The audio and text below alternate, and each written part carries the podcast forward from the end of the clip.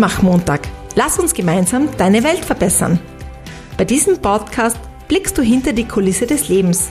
Du erfahrst berührende Schicksale von Kindern und Erwachsenen. Und du nimmst viele Aufklärungs- und Präventionstipps mit, um dich bei Mobbing, bei Gewalt, bei Schweigen oder auch bei Angst zu stärken und zu schützen. Mit Günter Ebenschweiger. Er steht für Respekt und Gewaltfreiheit. Und jetzt viel Ermutigung bei dieser neuen Folge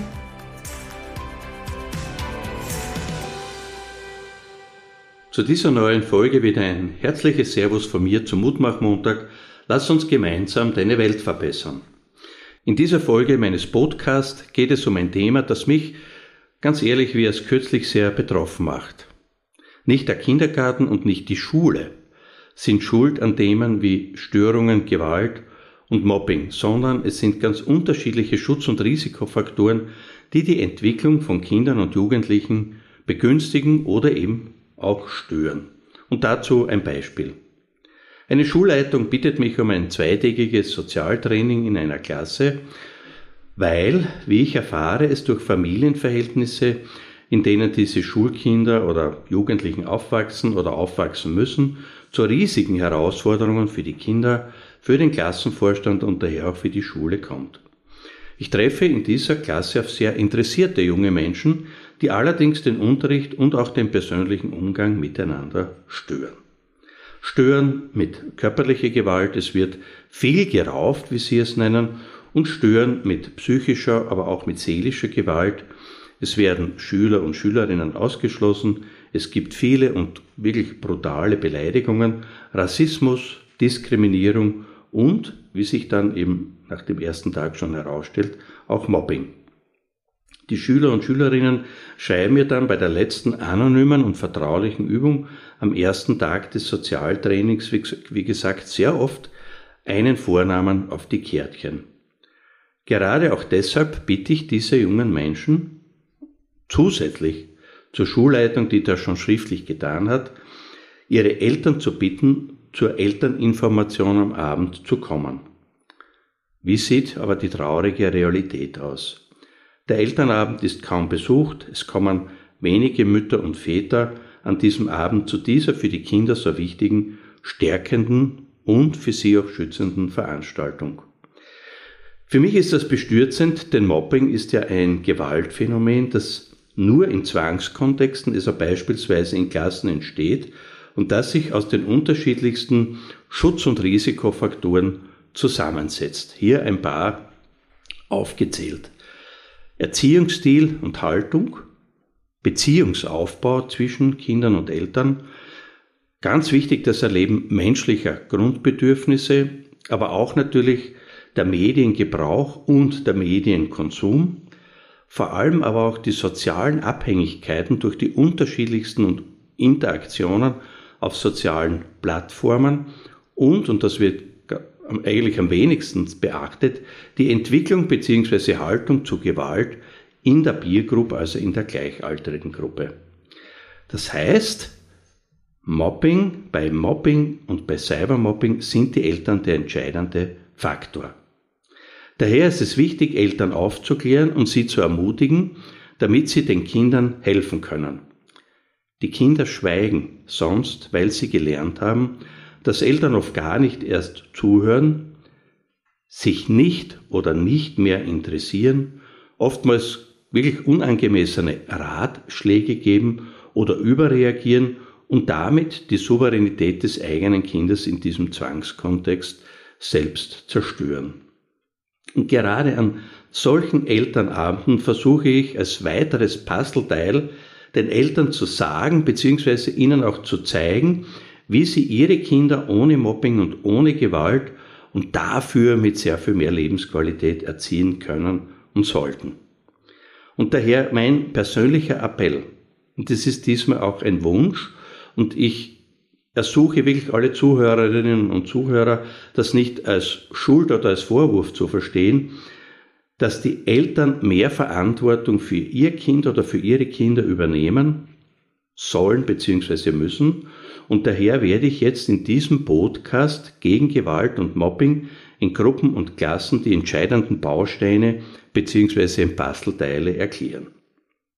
Und ich starte gleich mit der ersten Frage einer Mutter in Wien. Warum, Herr Ebenschweiger, gibt es so viele Mopper und Mopperinnen? Entscheidend dafür sind die Entwicklungsvoraussetzungen in der Familie, denn bei Kindern ist die Befriedigung der Grundbedürfnisse Voraussetzung dafür, dass sie sich körperlich, geistig und seelisch gut entwickeln und in ihrem Alter und Potenzial entsprechende Fähigkeiten und Fertigkeiten entfalten und ausbauen können.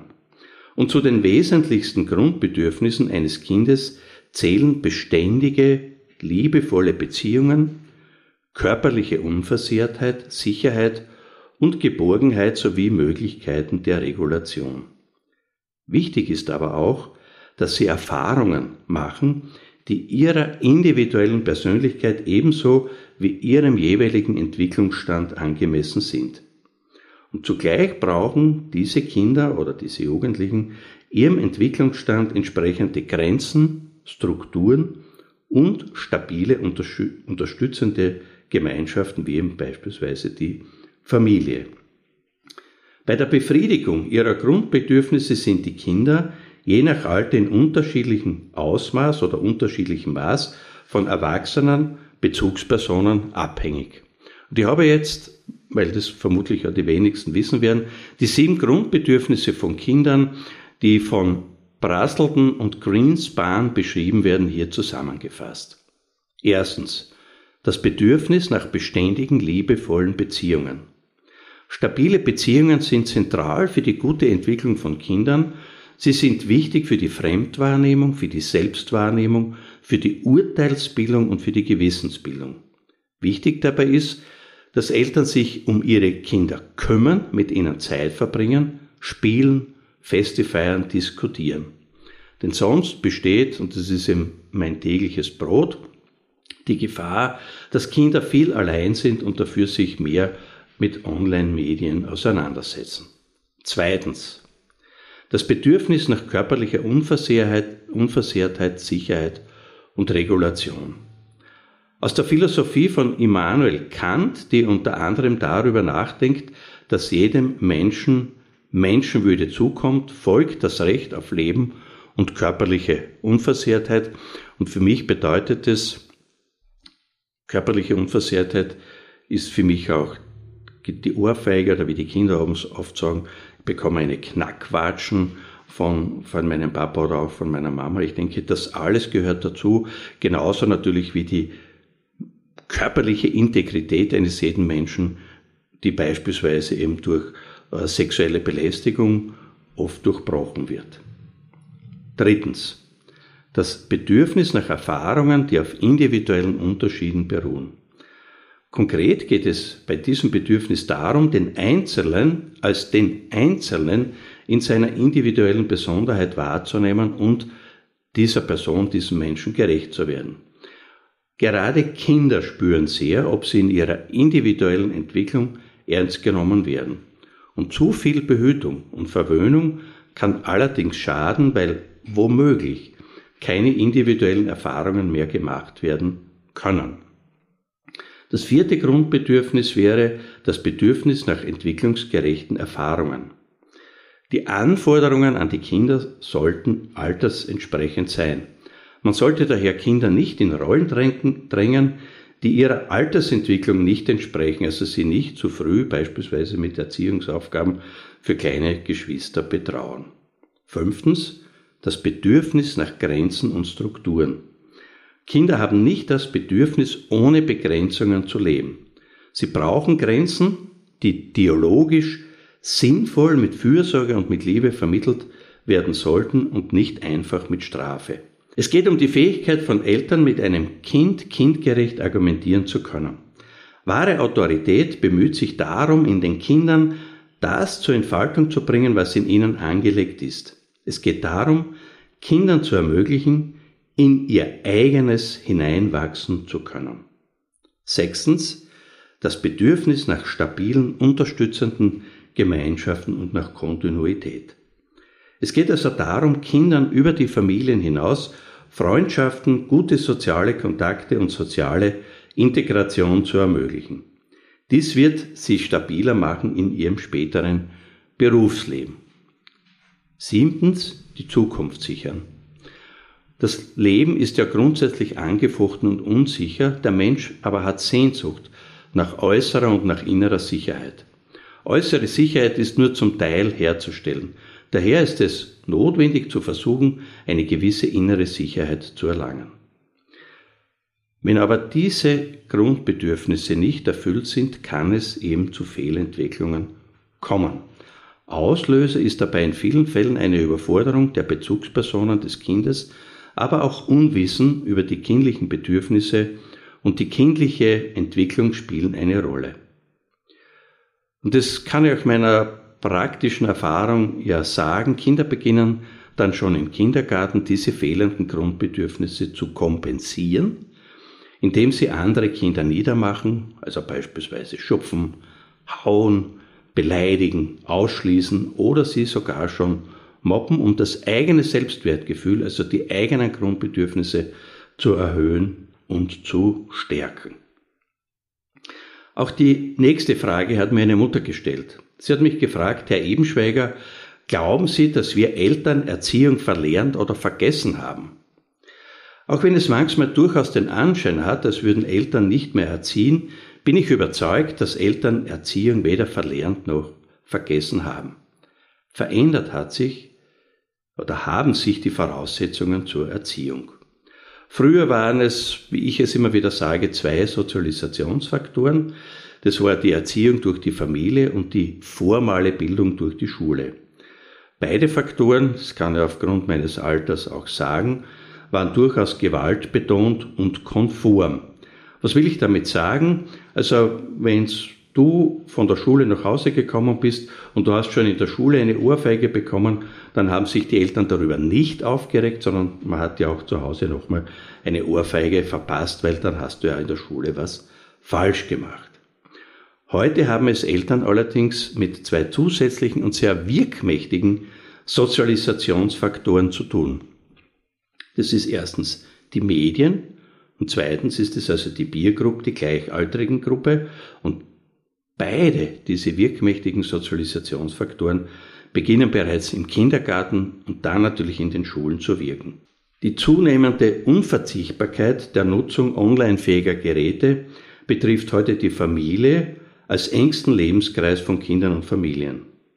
Die zeitliche Flexibilisierung von Arbeits- und insbesondere natürlich von Alltagsabläufen sowie eine erhöhte arbeitsbedingte Mobilität lassen Online-Medien und auch die mobilen Endgeräte zu einem unverzichtbaren Instrument der familiären Kommunikation und Alltagsorganisation werden. Das bedeutet, dass Eltern die Ausübung erzieherischer Praktiken bezüglich der Online-Nutzung mit ansteigendem Alter der Kinder verringern. Und da sagt die Wissenschaft, ab einem Alter von circa 13 Jahren kommt es zu einer zunehmenden Verantwortungszuschreibung an die Kinder und an die Jugendlichen und damit zu einer wirklich sehr, sehr viel höheren Verantwortungsübernahme durch diese Kinder, durch die Jugendlichen selbst. Und dazu ein ganz plastisches Beispiel. 2014 wurde ich zum Trainer für das Cybermobbing-Präventionsprogramm Medienhelden der Freien Universität Berlin ausgebildet. Die Zielgruppe damals, was das Thema Mobbing anbelangt, Kinder ab dem 12. Lebensjahr. Die Erfahrung zeigt, dass die ersten Erfahrungen mit Mobbing schon im Kindergarten stattfinden und sich dann in der Volksschule und weiter natürlich Mittelschulen und Gymnasien manifestieren. Und es ist daher eine sehr, sehr traurige Tatsache und eine dramatische Gewissheit. Das Alter, wo Mopperinnen und Mopper brutal und schädigend mit ihren Demütigungen, Hänseleien und mit ihrem Gewaltprozess beginnen, ist von 2015, wo ich also als Trainer gestartet bin, mit etwa zwölf Jahren, in sieben Jahren im Jahr 2022 auf rund achtjährige Kinder gesunken. Daher ist Zusammenfassung aus meiner Sicht nicht das Vergessen oder das Verlernen von Erziehung, sondern die zunehmenden Herausforderungen an die Kinder, die Eltern und die Gesellschaft. Allerdings, und das möchte ich wirklich auch an dieser Stelle ganz klar betonen, darf das nicht als Entschuldigung oder als Rechtfertigung dafür genommen werden, die Erziehung zu vernachlässigen. Kommen wir nun zur dritten Frage. Herr Ebenschweiger, Meine Tochter ist massives Mobbingopfer. Was kann, soll oder darf ich tun? Diese Frage ist jetzt die andere Seite der Medaille. Wenn also Kinder, denen menschliche Grundbedürfnisse und Empathie fehlen und die gleichzeitig eine hohe soziale Intelligenz und Manipulationsfähigkeit besitzen, in einer Biergruppe zusammenkommen, ist die Wahrscheinlichkeit von körperlicher, seelischer und auch sexueller Gewalt und von Mobbing oder Cybermobbing sehr hoch. Und nicht von ungefähr sitzt, statistisch gesehen, in jeder Klasse ein Mobbingopfer und die schweigen. Warum aber schweigen diese Mobbingopfer? Dafür gibt es natürlich ganz viele Gründe, aber eine Ursache liegt darin, dass die Signale der Opfer von Eltern oft nicht richtig gedeutet werden und dass sich Kinder nicht verstanden fühlen. Im Verlauf seiner Entwicklung hat ja jeder Mensch die unterschiedlichsten Konflikte erlebt und auch erfahren, dass man sie auf irgendeine Art und Weise lösen kann. So entstehen Muster des Verstehens und des konstruktiven Handelns im Gehirn. Für Mobbing haben Kinder aber in der Regel keine Bewältigungsstrategien entwickelt. Was können also Eltern tun, damit betroffene Kinder mit ihnen reden? Eltern können Mobbing dann erfolgreich bearbeiten, wenn sie natürlich einmal die Dynamik solcher gruppendynamischer Prozesse begreifen. Denn ein Mobbing-Opfer versteht nicht, was ihm widerfährt und kann sich, wie gesagt, aus eigener Kraft nicht aus dieser Situation befreien. Es fühlt sich und es ist tatsächlich absolut hilflos und ohnmächtig. Daraus folgt, dass es sich während dieses phasenorientierten Mobbing-Prozesses ziemlich sicher selbst die Schuld daran gibt und dann sucht sich so ein junger Mensch, das gilt allerdings natürlich auch für Erwachsene, kaum mehr jemand Hilfe. Im Kern geht es um die intensive Erfahrung von Ohnmacht verbunden mit Angst und Scham. Ein Mobbingopfer verliert jegliche Orientierung und Sicherheit. Denn es sind abrupt alle Beziehungen zu den Mitschülerinnen durch Mobber oder Mobberinnen gekappt worden.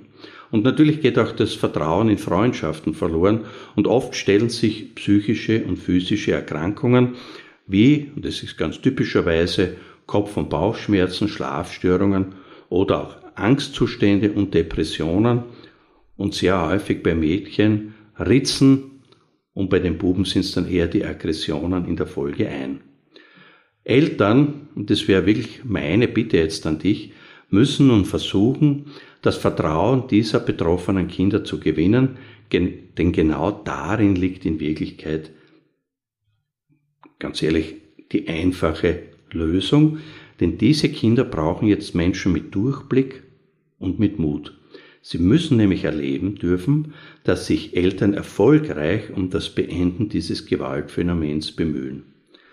Und überall dort, wo sich die Eltern gemeinsam mit den betroffenen Schülerinnen und Schülern bemühen, diesen destruktiven Prozess zu bearbeiten, können sich über diese gemeinsamen Lösungsversuche neue Bewältigungsstrategien etablieren. Es gilt, und darum führt in Wirklichkeit gar kein Weg herum, eine Atmosphäre des Vertrauens zu schaffen. Vor allem muss man dem Opfer Zeit für seine Erzählungen lassen, sein Selbstwertgefühl muss gestärkt werden und es gilt auch für den nötigen Schutz zu sorgen. Betroffene Schülerinnen und Schüler wenden sich dann an dich oder an die Eltern und reden mit dir oder mit den Eltern durch Mobbing verursachtes Leiden, wenn du oder Eltern signalisieren, dass sie den Ernst solcher Situationen verstanden haben und sich Zeit für gemeinsame gelingende Lösungen nehmen. Daher würde ich mir wünschen, und jetzt kommen wir wieder an den Anfang äh, zurück, würde ich mir wünschen, und es wäre mir absolut wichtig, dass Eltern zu Informationsveranstaltungen auch kommen. So habe ich beispielsweise in Westösterreich schon öfters festgestellt, dass Schulleiterinnen und Schulleiter und auch Pädagoginnen und Pädagogen Unterschriftenlisten für solche Abende auflegen. Denn immer wieder kommen Eltern und beschweren sich, zeigen aber selbst kein Interesse an unterschiedlichen Themen, wie beispielsweise eben zum Gewaltphänomen Mobbing. Liebe Mama, lieber Papa, liebe interessierte, liebe Zuhörerin, lieber Zuhörer. Ihre Kinder sind Ihre Schätze und sie sind auch gesellschaftlich gesehen unsere Schätze. weil davon die Zukunft ihrer Kinder und unserer gemeinsamen Zukunft abhängt. Schätze müssen allerdings geschützt, umsorgt, bewahrt und gepflegt werden, damit sie Schätze bleiben. Für die Kinder im Konkreten müssen die Beschützenden, die Umsorgenden, die Bewahrenden und Pflegenden Bindungen eingehen, sie müssen Empathie vermitteln, sich Zeit nehmen, respektvoll agieren und reagieren, Wertschätzung vermitteln und Lebenskompetenzen aufbauen, das heißt zusammengefasst für mich aktiv sein. Und genau dieses Aktivsein bitte ich dich um Gewalt und ganz speziell massives Mobbing und Cybermobbing zu verhindern oder, wenn es auftritt, rasch zu beenden. Wenn du Fragen zum Thema Mobbing hast, vor allem wenn ich dich ermutigt habe, mir persönlich oder auch anonym deine Geschichte zu erzählen, dann melde dich gerne und schreibe mir ein Mail an podcast.ebenschweiger.at oder kontaktiere mich über meine sozialen Plattformen. Ich freue mich, wenn ich dich motiviert habe, wieder zuzuhören, wenn ich dich ermutigen konnte, aktiv zu werden und wenn du diesen Podcast Mutmach Montag weiterempfiehlst. Abschließend bitte ich dich, hilf mit, Kinder gegen Mobbing zu unterstützen. Bis zur nächsten Folge, dein Günther. Ein herzliches Servus von mir an dich. Mutmach-Montag. Lass uns gemeinsam deine Welt verbessern. Günther reicht dir auch gerne zukünftig die Hand, spricht dich persönlich an und gibt dir eine Stimme, weil einander Vertrauen ist ein entscheidender Faktor, um dich zu stärken und zu schützen. Du kannst Günther unter der Mailadresse podcast.ebenschweiger.at kontaktieren. Und jetzt weiterhin viel Ermutigendes in der kommenden Woche und bis bald. Ein herzliches Servus